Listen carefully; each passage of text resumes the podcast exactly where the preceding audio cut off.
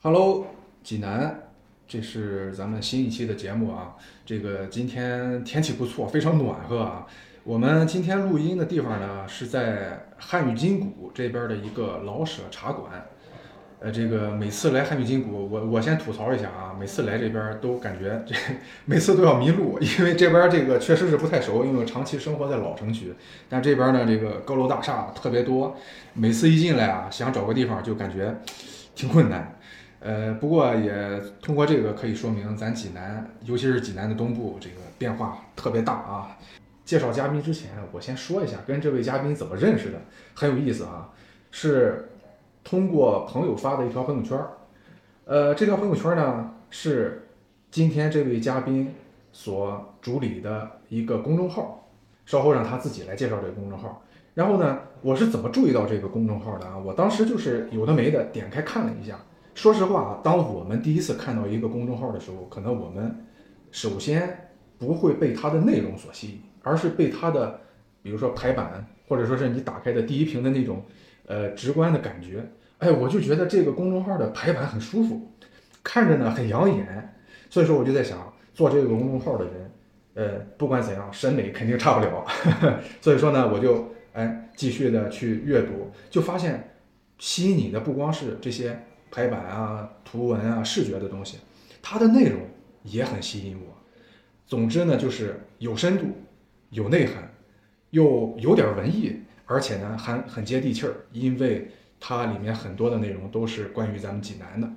那今天这期节目呢，是请到了这个公众号的主理人静静，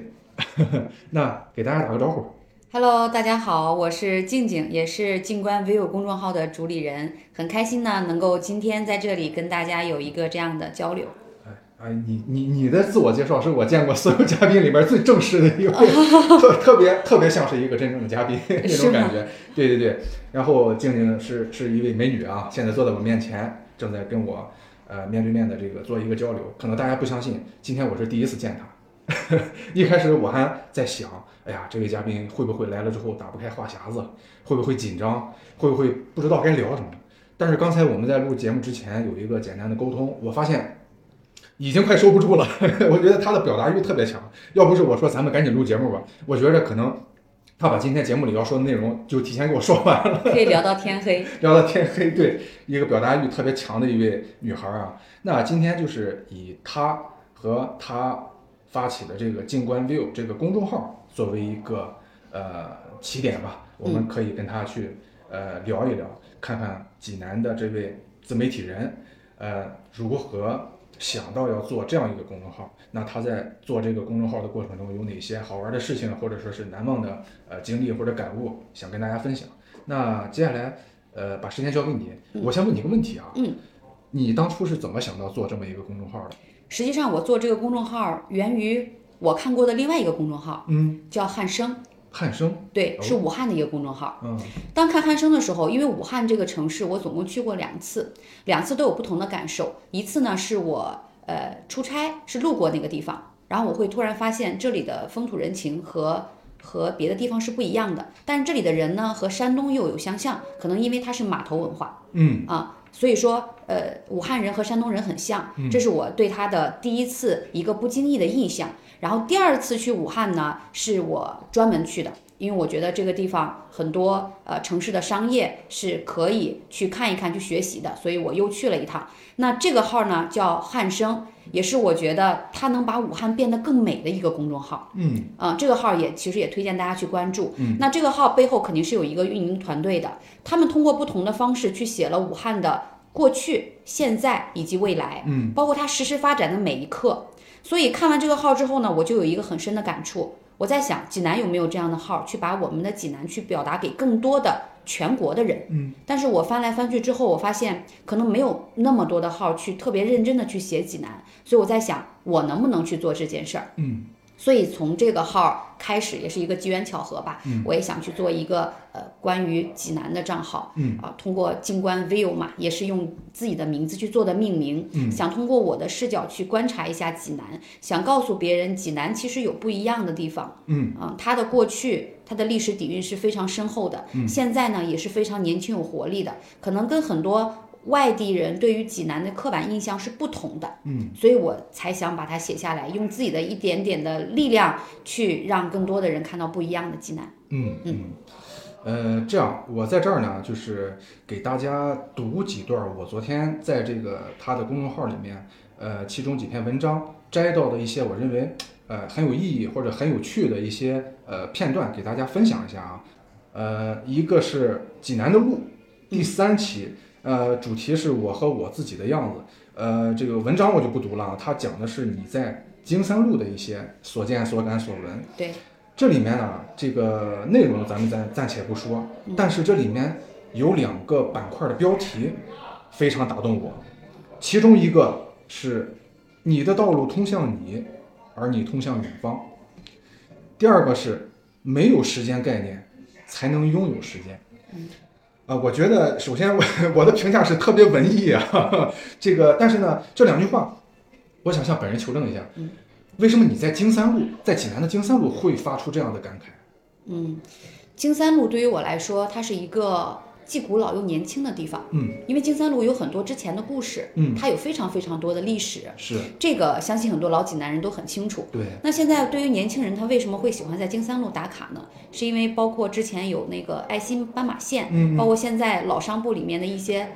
呃，这个装修对，包括新的这种 IP 打卡点，让很多年轻人都愿意去那里去拍照打卡，对去跟心爱的人一块儿逛逛街。所以我觉得这样一个地方是非常神奇的，因为嗯它可以把所谓传统和年轻的东西融合在一起。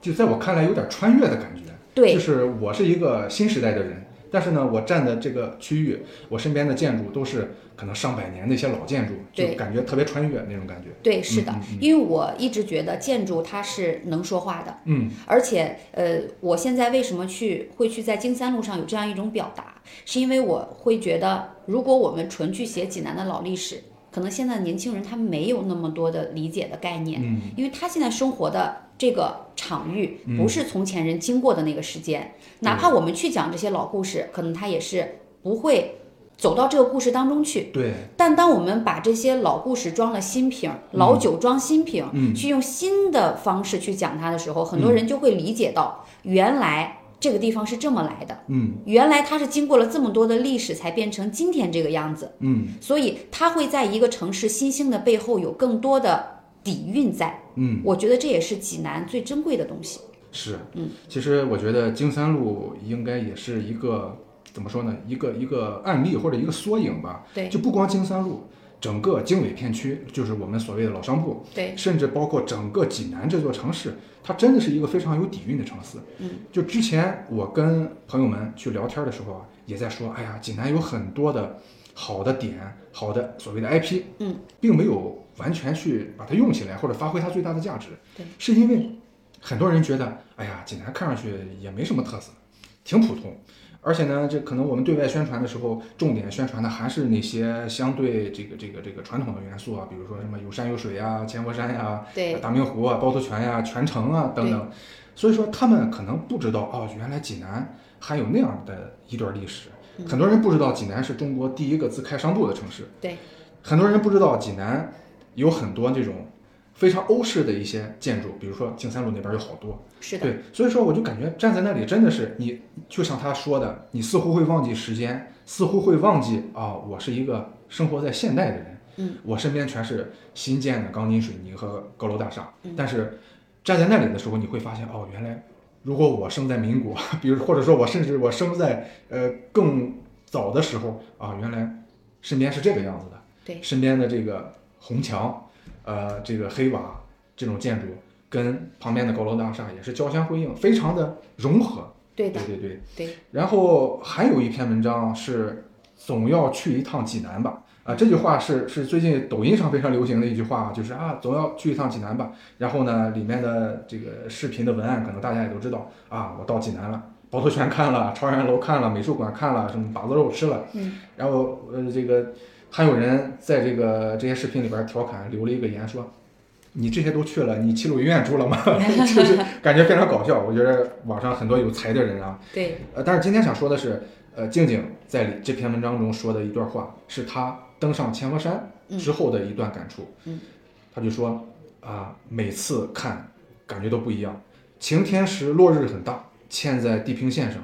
像这座城市的墙；多云时的火烧云特别漂亮，而阴天时就直接黑掉。灯光映衬下交错的街道和建筑，虽然吵，但在这里却无比安静。在这里生活了那么多年，还是对这座城市看不够的想念。嗯，哎，这句话我觉得很有意思啊。你在这儿土生土长，生活了这么多年，为什么还有看不够的想念？嗯，我觉得这可能和我个人的情感细腻也有也有一定的关系。嗯，我出去吃饭，包括去一些地方，我总喜欢去同一个座位。如果我这次去了，可能我五年之后再去，有条件的话，我还会选择同一个座位。是是比较念旧吗？还是嗯，可以，也可以说是念旧，嗯因为我总觉得，嗯，比如说一首歌，我十年前听和现在听，嗯，我会有不同的感受，嗯，因为我处在不同的场域里面对，我的年龄不一样，我经历的事情不一样，可能对于城市也是这样的。对当我年少的时候，这里可能当时不知道什么是故乡，什么是家乡，就觉得这是我生我养我的地方，是我长大的地方。我觉得这里非常的亲切，可能就是这样的感受。但当你长大了再回头看的时候，你会有一种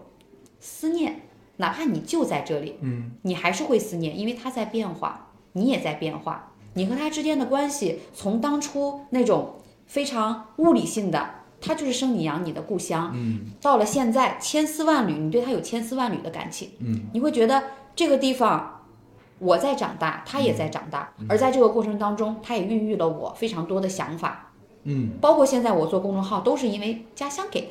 对都是因为这个城市给的，对所以当这一点出现的时候，我会我会更加的就是。愿意去在同一个城市的同一条路、同一个地方去站一站，看看有没有新的变化。嗯去记录他一路成长的过程，因为他记录过了我一路成长的过程。嗯嗯啊明白了。就是我的理解是，其你在看城市的变化、街道的变化的时候，其实说到根儿是在看你自己的变化。对，是的，就是你比如说你站在一条街上，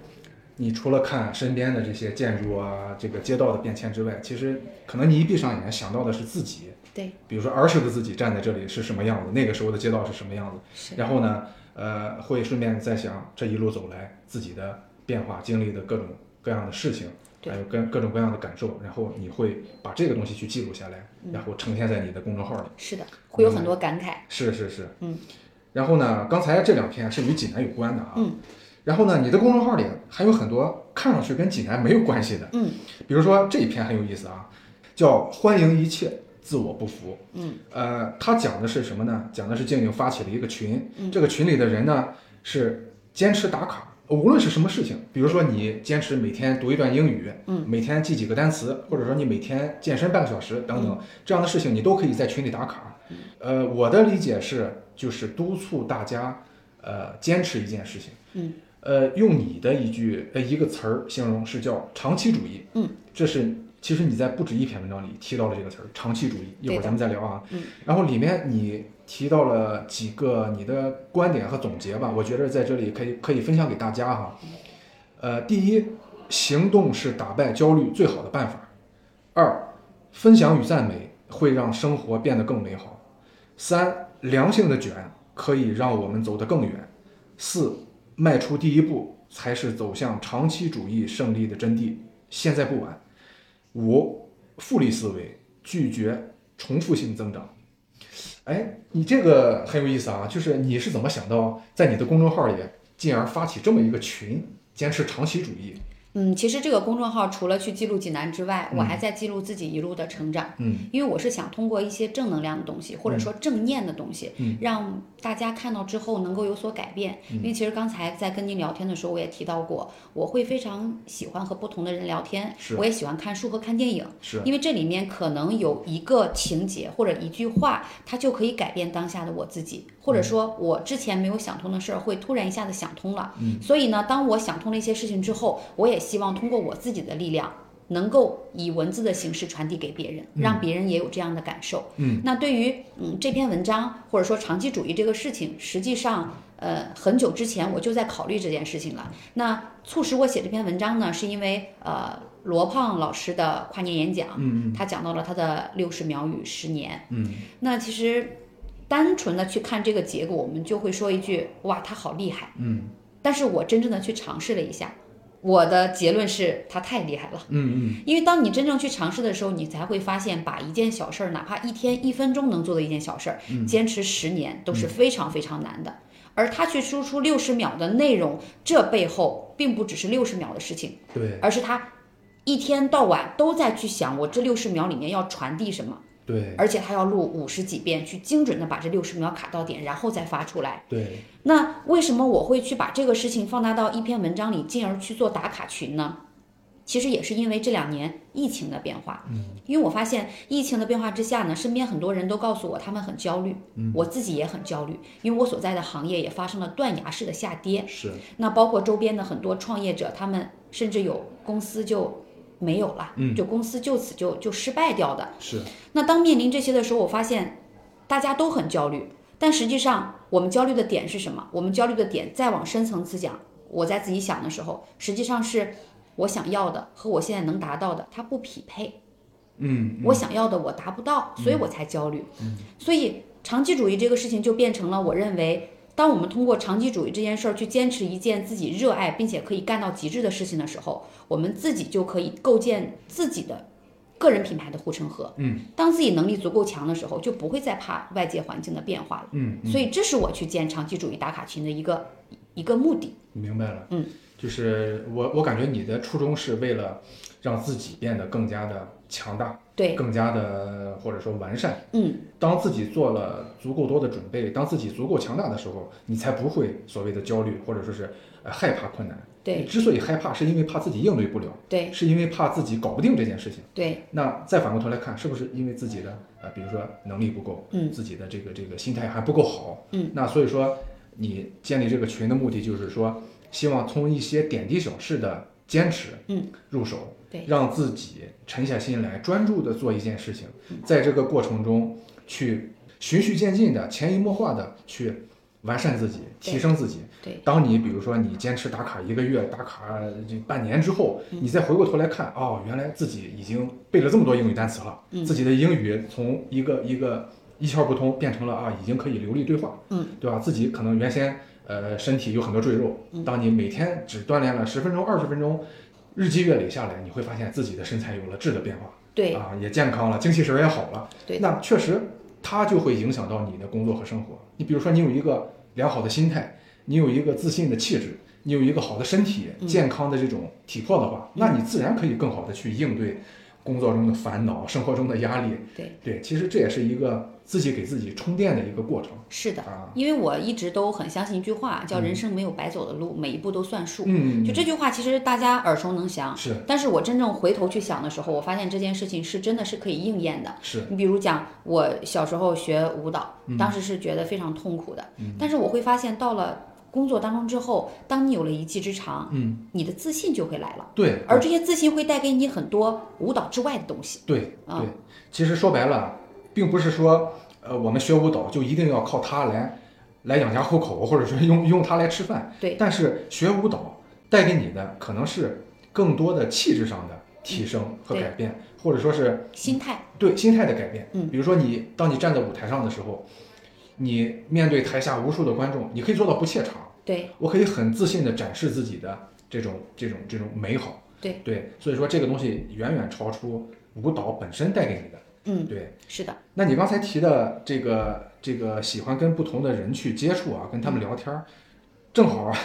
又印证了你另外一篇文章中写的一段话，嗯，生活记。柔水终成雕刀，嗯，那他讲的其实就是你对自己的一段时间的一个总结和感悟吧。里面有这样一句话啊，就是我喜欢看书和看电影的缘起，一直都是我可以通过很短的时间去经历另一个人的人生，去跟随他走过他曾经走过的路，从他的处境中看到自己问题的影子，从他的答案中找到自己解题的线索。对我来说，这件事如饮甘露，也在我人生很多个时间点给了我改变的勇气与做好的底气。那你在做这个公众号的过程中，是不是也接触了形形色色的人，嗯，和形形色色的故事？嗯，有没有一些，比如说你比较难忘的，或者感觉有意思的嗯可以给大家分享一下。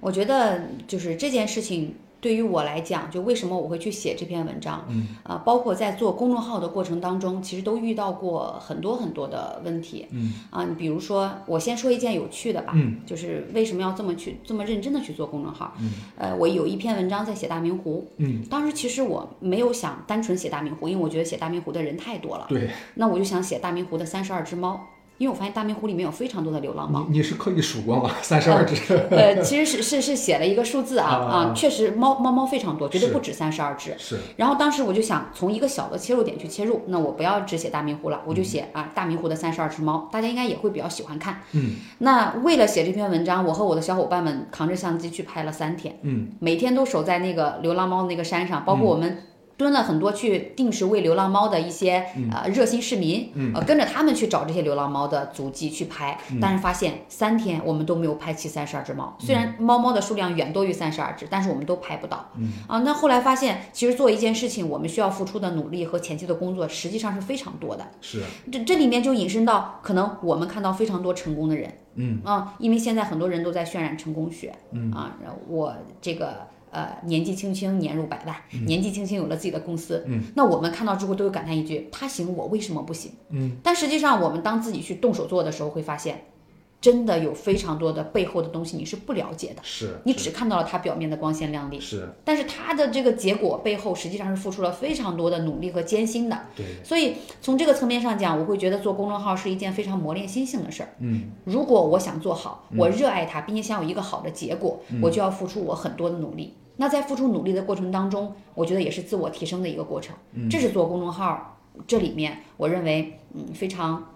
能够让我坚持的一点。嗯，然后另外一个，您刚才提到说我去呃喜欢去跟不同的人交流，喜欢看不同的电影，我觉得可以举两个例子去去去说我为什么会喜欢这样的事情。我是一个爱思考的人，我特别喜欢想事儿。看出来了，啊，包括我每天晚上下班，当时下班开车回家，我都会想一想今天我哪些事儿做得好，哪些事儿做得不好，然后我会有一个这样的复盘，不会写下来，但是在脑子里会过，嗯啊，想让自明天变得更好一点，这也是一种习惯。那对于去感受别人的人生，我觉得两个例子，第一个例子是我看呃《人间世》。嗯，这个纪录片，嗯，其实我看这个纪录片，我的感触就非常大，我每次看都会流泪，但是我会坚持看，嗯，是因为，嗯，因为我自己家里面也经历过这种生死离别的事情，嗯我会发现，当我没有经历的时候，我还不懂得珍惜。当你真正的经历了这个过程，你才知道什么是分别，是是，什么才是知足常乐？嗯，你当下的生活就是最好的。嗯，所以说看《人间世》这样一个纪录片，就会让我更加的热爱和珍惜当下的生活。嗯，所以我会定期去看。就像别人说的，说如果你觉得人生很难，你可以去一下。呃医院的 ICU 病房，嗯，你在那里看到人生百态，是等回来之后，你会发现你什么烦恼都没有了。是是，嗯是，这是一个方面，我觉得去感受不同的人生，要知足现在自己的生活。嗯，然后另外一个方面呢，我也会看很多。创业的故事，我先会看很多商业访谈嘛。嗯，我前两天刚看了一个商业访谈，是关于王小鲁的。嗯，啊，王小鲁虎皮凤爪，他的创始人叫王雄。嗯，我看到了他对整个创业过程的这种描述，呃，这这里面我觉得也会让我对未来的生活有一些新的憧憬和希望。嗯它本来是一个呃，相当于是一个投资，嗯，就是比如说哪里的旅游旅游地方比较好，他去做投资开发，他是这样一个公司的职员，投资部门的职员，那他从这个职员直接就跨越到了做了一个这个卤味零食开发的创始人，而且现在做得非常好，嗯，那他这样的一个心路历程会让我。在很短的时间内，他的整个演讲大概也就两个小时吧，我花了两个小时的时间，我大概能看到他从创业初期是怎么做到一个比较好的状态，中间经历了哪些困难，他是怎么解决的，他有什么样的创始人心态。那这样一个浓缩的过程，两个小时之间，可能如果我更加善于思考一点，对于未来的我就可以少走很多弯路。对，所以这也是从另外一层面讲，我为什么会喜欢看见不同的人，嗯听不同的故事，嗯因为可以反思到自己。是可能我没有机会经历到这个，嗯当然也有可能我未来会走跟他相同的方向。比如说，我想去创业，嗯那么我能不能拥有跟他一样的创业心态？是，当我看到他的故事之后，我会发现，我以后也可以这样做，嗯，那我可以是不是走的可以更快一点？明白。所以每当有看到这样东西的时候，我都觉得自己有点像呃玉皇大帝身边的玉兔精，嗯就是你看多了这样的东西，嗯嗯，你多多少少都会有长进。对，王雄在这个他的谈话里面也讲到了一点，我觉得我非常认可。他说他当时不会管理，因为他只是一个小职员。嗯那他当他自己创立了公司，发展比较快，有了很多职员之后，他不会管理，那他怎么办呢？他一年之内看了二十多本关于华为的书，嗯他想了想，华为管那么多的员工，啊、都可以管理的那么好，那他把这些书看完之后，他说我管理我一个虎皮凤爪的公司，总得有点作用吧，嗯总得有点起色吧。嗯我跟他的心态是一样的。嗯觉得这些东西带给我的就是我能够在这里面去获得一些以后嗯少走弯路的经验。嗯嗯，明白了。就是我感觉你无论是跟各种各样的人接触也好，或者说看不同的书籍、看不同的电影，嗯，其实刚才听你讲述，我的感觉就是你你你说白了还是你是希望通过这些方式去更好的完善自己，更好的审视自己。对，比如说你有你的人生，我有我的人生。嗯，如果咱们不交流，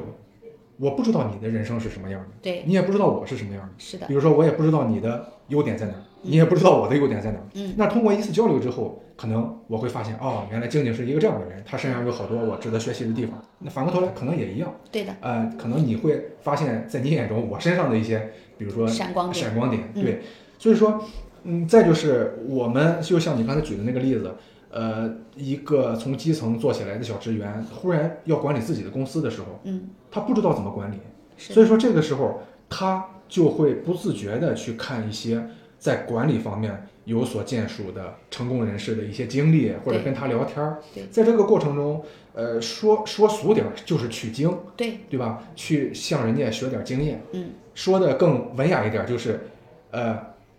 看见一个自己不熟悉的自己，但是自己又想成为的那个自己，对就是说白了就是这样的一个意思。对的，对，刚才其实你用你的讲述啊，就是简单讲了讲你这个公众号的内容。嗯，我相信大家听完之后也大概知道他的公众号都说些什么。嗯，首先呢是关于济南的一些呃风土人情也好，或者说他对济南的一些感受。嗯，第二呢就是他比较个人化的一些，比如说对生活、对职场、对人生的一些思考。对，那第三个呢，可能就是他的一些有趣的分享，比如说你今天跟我聊天了，嗯兴许你 未来不一定什么时候会写一篇公众号啊。今天我跟老段聊了个什么天儿，确实有这个想法。 然后学到了一些什么东西，啊嗯就是说白了就是有他人的事，有自己的事，嗯还有我们共同生活的这座城市济南的事情。对的，你觉着你做这个公众号，自己有哪些改变或者收获？嗯，我觉得做这个公众号最大的改变是，让我能够坚持一件事儿，嗯，就是这也跟那个打卡群有嗯异曲同工。 长期主义。对，就是为什么会去做打卡群，或为什么会去做公众号？其实我可以自己写日记，我也有写日记的习惯。嗯但是当我自己写日记的时候，我发现它只有我自己看，嗯有时候偷懒了就偷懒了。嗯但当我有了这个公众号或者有了这个群之后，嗯我会觉得这是我的一个责任。嗯，人的惰性真的是天性，是就是总会偷偷懒。是，但当有了这个这个牵扯之后，我会发现自己更坚持了，因为嗯我觉得既然哪怕有一个粉丝，嗯嗯我也要坚持写下去，是因为他喜欢看。是，嗯，因为现在我这个公众号开的比较晚哈，就没有留言功能，嗯没有留言功能，我跟大家就没法交流，所以我才把我的个人二维码放在下面。嗯那我发现很多人会加我，这里面就有我非常感动的一点，有大概四五个吧，嗯他们加了我之后会告诉我说，他说我是呃老济南人，嗯我看到你写的文章很感动。然后另外一个嗯读者他说我离开济南很久了，但是那是我的家乡。嗯。就你写了之后，我觉得我的思乡之情更切了。啊，你你在说的时候，我我都有点感动， 就是是的我在想，如果是比如说我年少就离开济南，嗯在外面漂泊了 N 多年，然后忽然间看到一个公众号也好啊，什么样的内容也好，能够让我一下子就想到我阔别已久的家乡，嗯，我觉得这个公众号能够给给予我的力量，可能是外人无法理解的。是的，因为我无论走得再远，我无论走得再高，济南是我的家，那是我的根，我的一切来自这里。对。吧，嗯所以就除了刚才所说到的，我做这个公众号，第一个跟我我的感受最大的就是坚持，第二个就是我找到了自我的意义。嗯就是人活在这个世上，当时我做这个公众号，我还跟我的这个朋友们还在调侃哈，嗯我说我为什么要做这个公众号呢？我想在历史的长河中能够存在于一个犄角旮旯里， 就是真的是说了这样一句话，一字不差。嗯当时说这句话，其实我内心是有感触的，就是为什么去说这样一句话？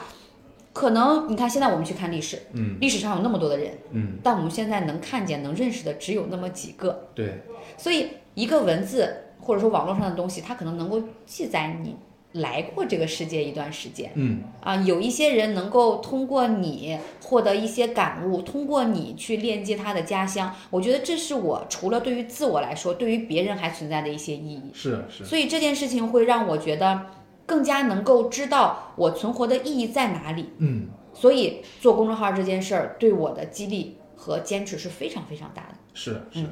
呃，你这个想法其实跟我做播客有点像啊。嗯就我当时做播客的时候，当时我也没有没有去想自己啊能做多久，或者能能能做成什么程度。嗯，我也不敢去想，呃，这个能有很多很多的人去听我的这个节目。嗯，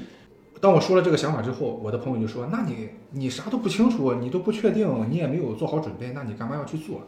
然后我就在想，就算我没有做的很好，嗯，很远很大，嗯，但至少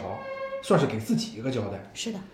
这些声音是我留在这个世界上的一个印记，对一个足迹，对，也是我记录当下生活的一种方式。是的。就哪怕是没有什么人听，再过 N 多年，我自己回头来听，我都能有所触动。我觉得这个东西就没有白录，是的，我就能想起来，哦，原来我三十岁的时候是什么样子，我三十五岁是什么样子，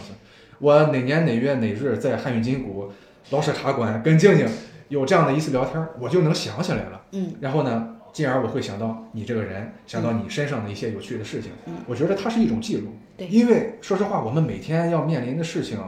很多，可能久而久之我们就会忘掉。是如果我们不记录，可能真的就忘了。我们想想去想起来的时候，我们再也想不起来了，因为时间可以让一切都变得很淡。这点儿我觉得咱俩是有不谋而合的部分，是的都是是的一个算算是给自己的一个交代。嗯然后呢，在这个基础上，能够为更多的人，能够为这座城市再做点什么，那自然是锦上添花的一个事情，更好了。更好了。嗯对，接下来你这边有什么计划没？嗯，其实我接下来的想法嗯是、因为之前跟您聊过，嗯我对商业很感兴趣。嗯就除了老济南之外，其实我还想在未来公众号的过程当中去记录，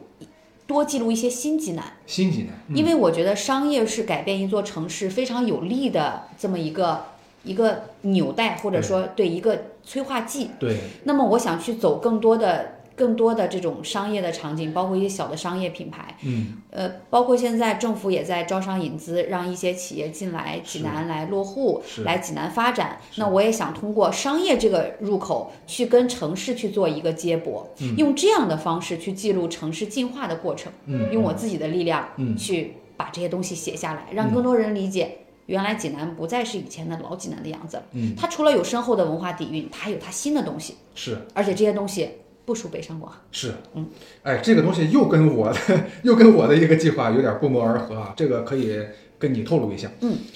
我给自己设定了一个板块吧，嗯，叫“年轻的老济南”。这个项目我是希望让更多的年轻人、新一代的人，生活在当下的朋友们，站在怎么说呢，能够用自己的方式审视所谓的老济嗯南，因为可能老济南本人他不会觉得我是老济南，或者说是他眼中的自己跟年轻人新济南眼中的自己是不一样的。是的，比如说我有一呃，我有一位朋友，他一直想开发一些老济南的一些所谓的元素啊，他就说啊，老济南身上有很多很有意思的东西，我想把这些东西提取出来，然后呢，呃，这个做成产品也好，内容也好，呃，推广给大家。但是新济南，他的理解是不一样的，他不认为这个东西是一个好玩的东西，嗯所以说他不会进而因此去浏览也好，甚至买单，因为你没有一个像你说的商业也好，嗯，或者其他的形式，作为一个纽带去连接老济南和新济南。对，所以说呢，我觉得你这个想法就是跟我的这个想法不谋而不合。谋而合。对对对，就是我是希望用我的方式，让更多的年轻人去